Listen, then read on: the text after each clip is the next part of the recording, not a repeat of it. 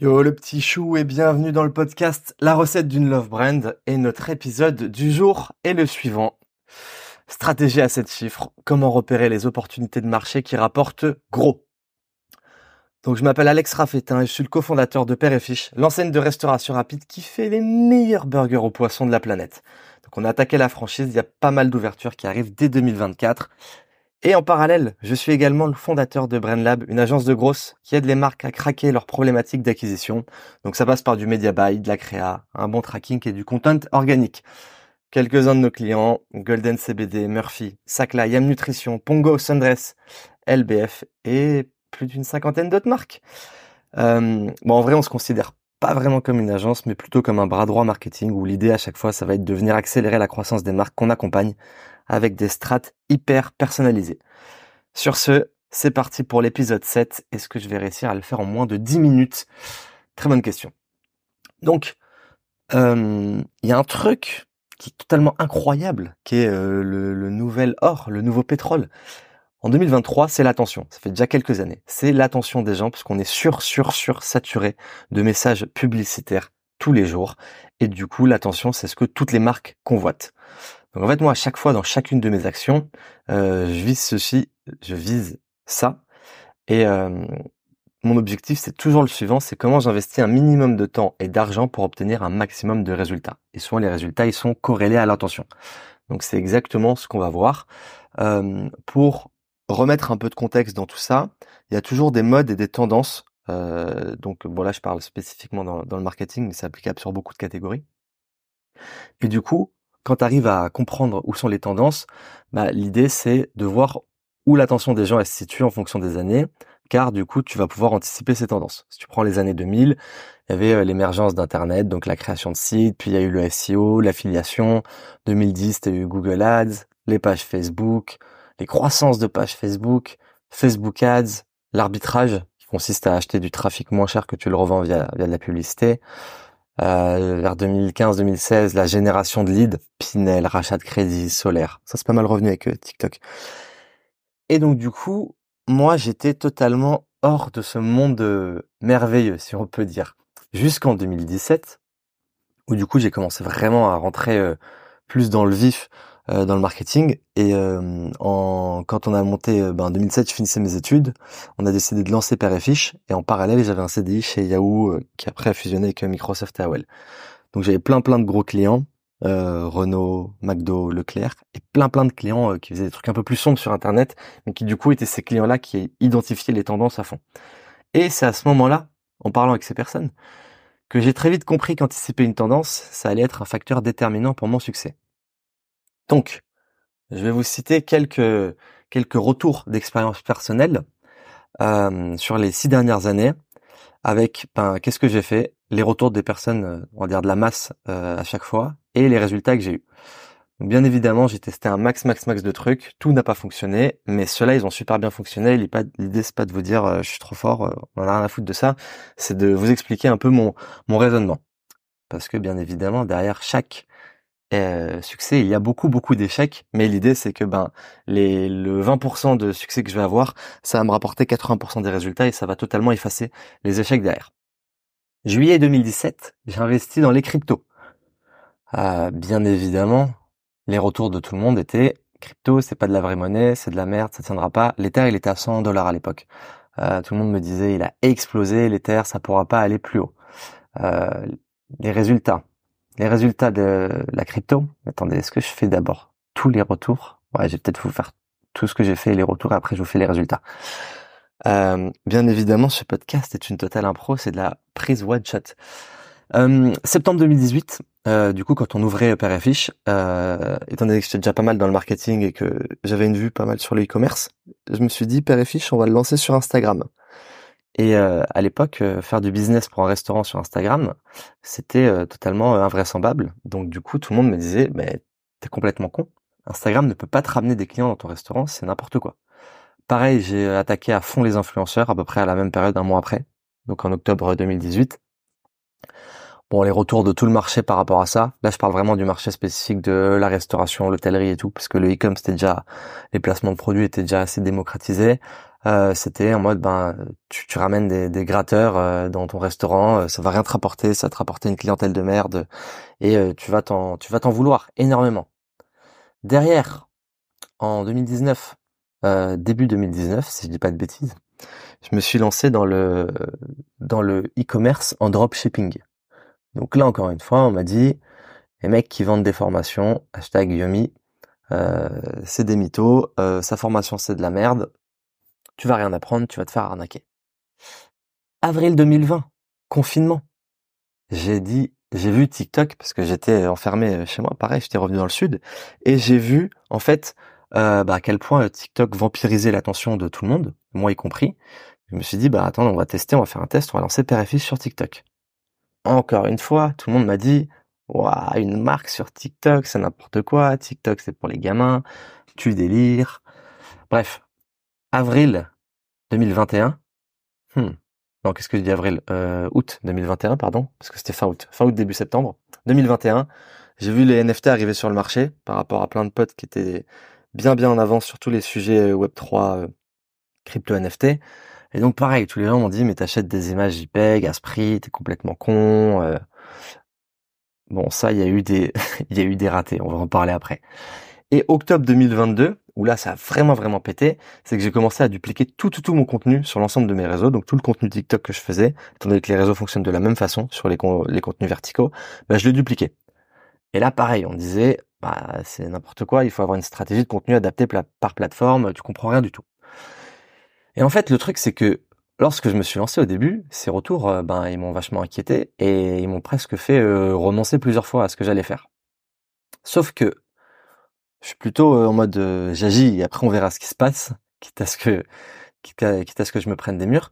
Et en fait, à chaque fois, j'ai observé que toutes les critiques négatives, euh, ben souvent elles, indiquent que tu es sur quelque chose d'un peu avant-gardiste et souvent en plus la plupart des gens qui font des critiques négatives par rapport à ça ne comprennent strictement rien sur ce sujet. Donc, pour le coup, tous ces points, il y en a combien déjà? 1, 2, 3, 4, 5, 6, 7. Eh ben 7. Euh, ils m'ont rapporté énormément de résultats. Donc en 2-2, les cryptos, euh, j'ai sorti plus de 100 000 de bénéfices euh, avec mes premiers Ethers achetés à 100 000, euh, à 100 000, à 110 dollars. Donc bien évidemment 100 000 de bénéfices, mais dedans il y a eu énormément, énormément de, de merde où j'ai perdu beaucoup d'argent. Je pense que j'ai dû perdre entre 30 et 40 000 sur des trucs à la con, donc j'aurais pu gagner plus. Mais le résultat est que par rapport au temps passé, c'est hyper rentable. Septembre 2018, euh, Instagram, l'influence et TikTok pour Père et Fiche. Bon bah sur ça, si vous me si vous me suivez un peu, euh, vous savez que sur les réseaux, euh, on a on a fait des gros scores. Donc communauté de plus de 460 000 abonnés aujourd'hui, zéro fake achat de follow ou quoi que ce soit. Travailler avec plus de 1000 influenceurs sur sur 4 ans. Et du coup, bah, je pense que sans les réseaux et notre stratégie d'influence, on aurait clairement fait faillite, parce que du coup, on est sur un nouveau produit sur le marché qu'il faut totalement démocratiser. Euh, du coup, ça nous a permis de prendre une avance niveau notoriété énorme à moindre coût euh, et de faire bah, des gros gros CA sur euh, sur nos restos. Janvier, janvier 2019, le dropshipping. Euh, Qu'est-ce que ça a donné? Euh, bah, Ça a donné que j'ai généré à peu près 600 000 euros de chiffre d'affaires en 18 mois. Euh, donc en fait, c'était des side business que j'avais qui étaient Bon, il y a une grosse grosse phase d'apprentissage. Pour le coup, la formation Udemy à l'époque a été incroyable, ça m'a énormément appris. Donc tous ceux qui me disent oui, euh, tu peux trouver tout le contenu Udemy sur internet, si tu veux, si tu as envie de passer trois ans à récupérer le contenu, faire le tri des informations, etc., voir qu'est-ce qui se passe, aller sur les contents euh, anglais, allemand, ce que tu veux, euh, faire le, tri, etc. moi, on l'a payé 800 à deux, ça m'a coûté 400 balles. clairement, j'ai rentabilisé la formation en un mois. Donc pour le coup, a été totalement incroyable. C'est limite une des meilleures formations que j'ai fait de ma vie. Bien évidemment, je n'ai plus, petit disclaimer, je n'ai plus ouvert la formation depuis deux ans. Donc le marché a beaucoup évolué, je sais qu'il l'a mis à jour, mais je ne sais pas si elle est encore totalement adaptée. Je veux pas, je ne veux pas, euh, euh, ben, te raconter des, des bêtises. Je j'ai plus la vue sur la formation actuellement. Euh, sur le drop, il y a plusieurs de mes boutiques qui m'ont strictement rien rapporté. Mais en fait, dès que j'ai trouvé la bonne niche, la rentabilité, elle était vraiment monstrueuse. Et en vrai, sur 600 000, j'ai pas fait énormément d'argent parce que je pense que j'ai dû faire moins de 10% pour moi euh, parce que bah du coup, je structurais beaucoup. C'était, ça me prenait pas trop de temps à la fin.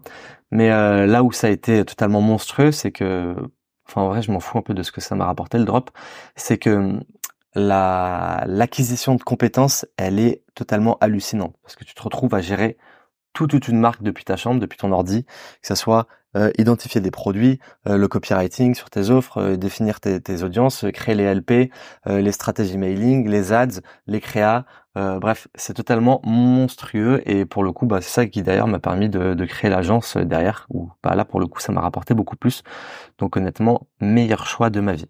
Et bah pareil, la duplication. Le dernier truc, c'est tout ce qui est duplication de contenu qu'on a commencé en octobre 2022. bah en fait, typiquement on riposte en automatique.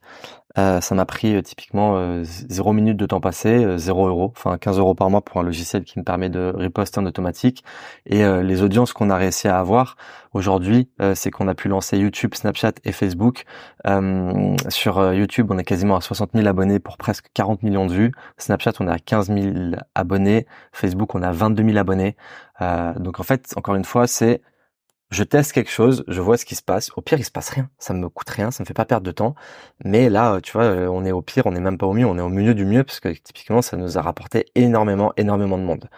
Euh, en fait, l'idée, c'est que tout le monde est sur TikTok aujourd'hui. Donc l'idée, enfin, le raisonnement, c'est comment on peut encore plus se démarquer et encore plus bah, trouver des, leviers euh, rentables et intéressants pour notre marque, sachant qu'aujourd'hui, Père et Fiche est la première chaîne food française sur YouTube donc euh, chaîne food, pas tout ce qui est euh, créateur, influenceur, etc. Euh, d'un point de vue entreprise, devant McDo, Burger King, KFC, tout ce que vous voulez.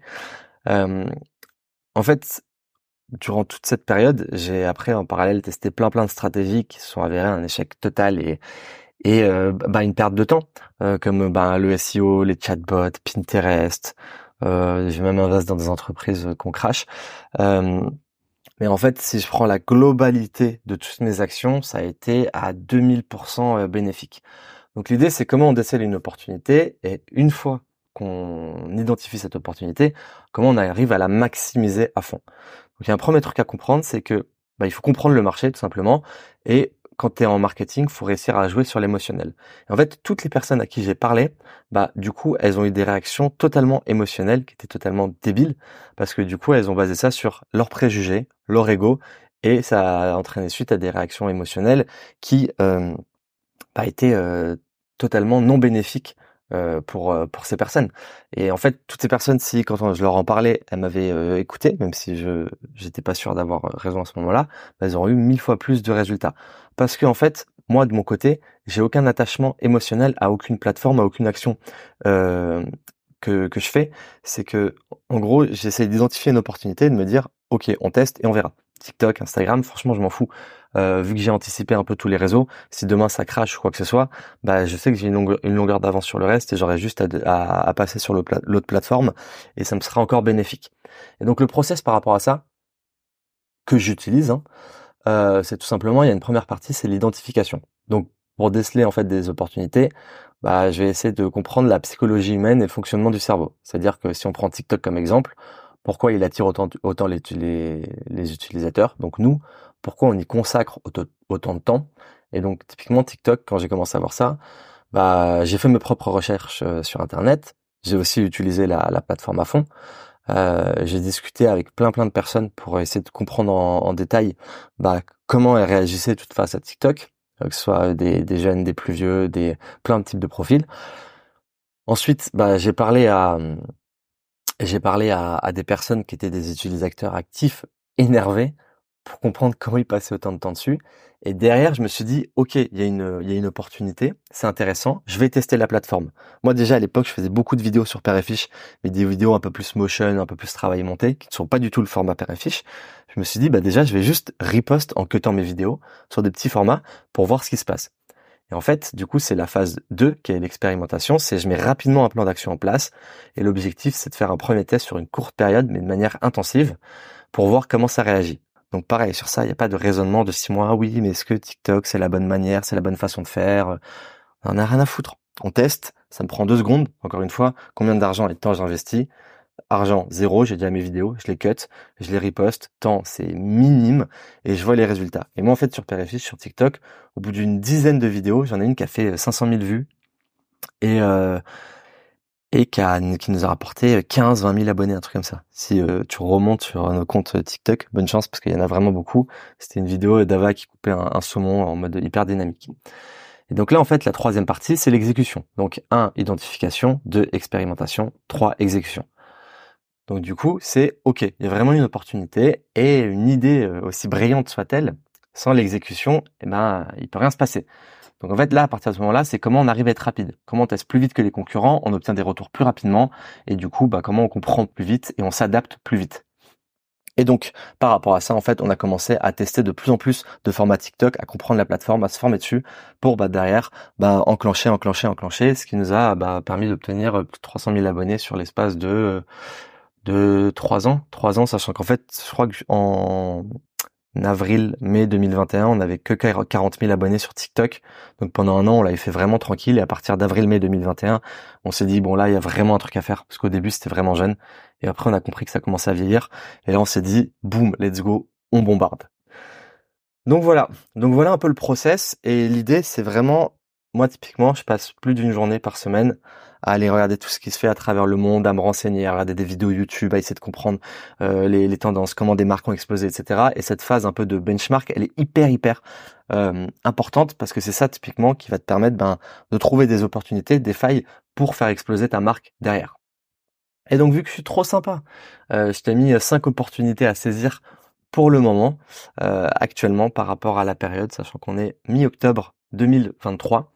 Euh, le premier truc, J'en ai rapidement parlé, c'est la duplication de contenu. C'est un moyen monstrueux de maximiser tous tes résultats sans rien faire.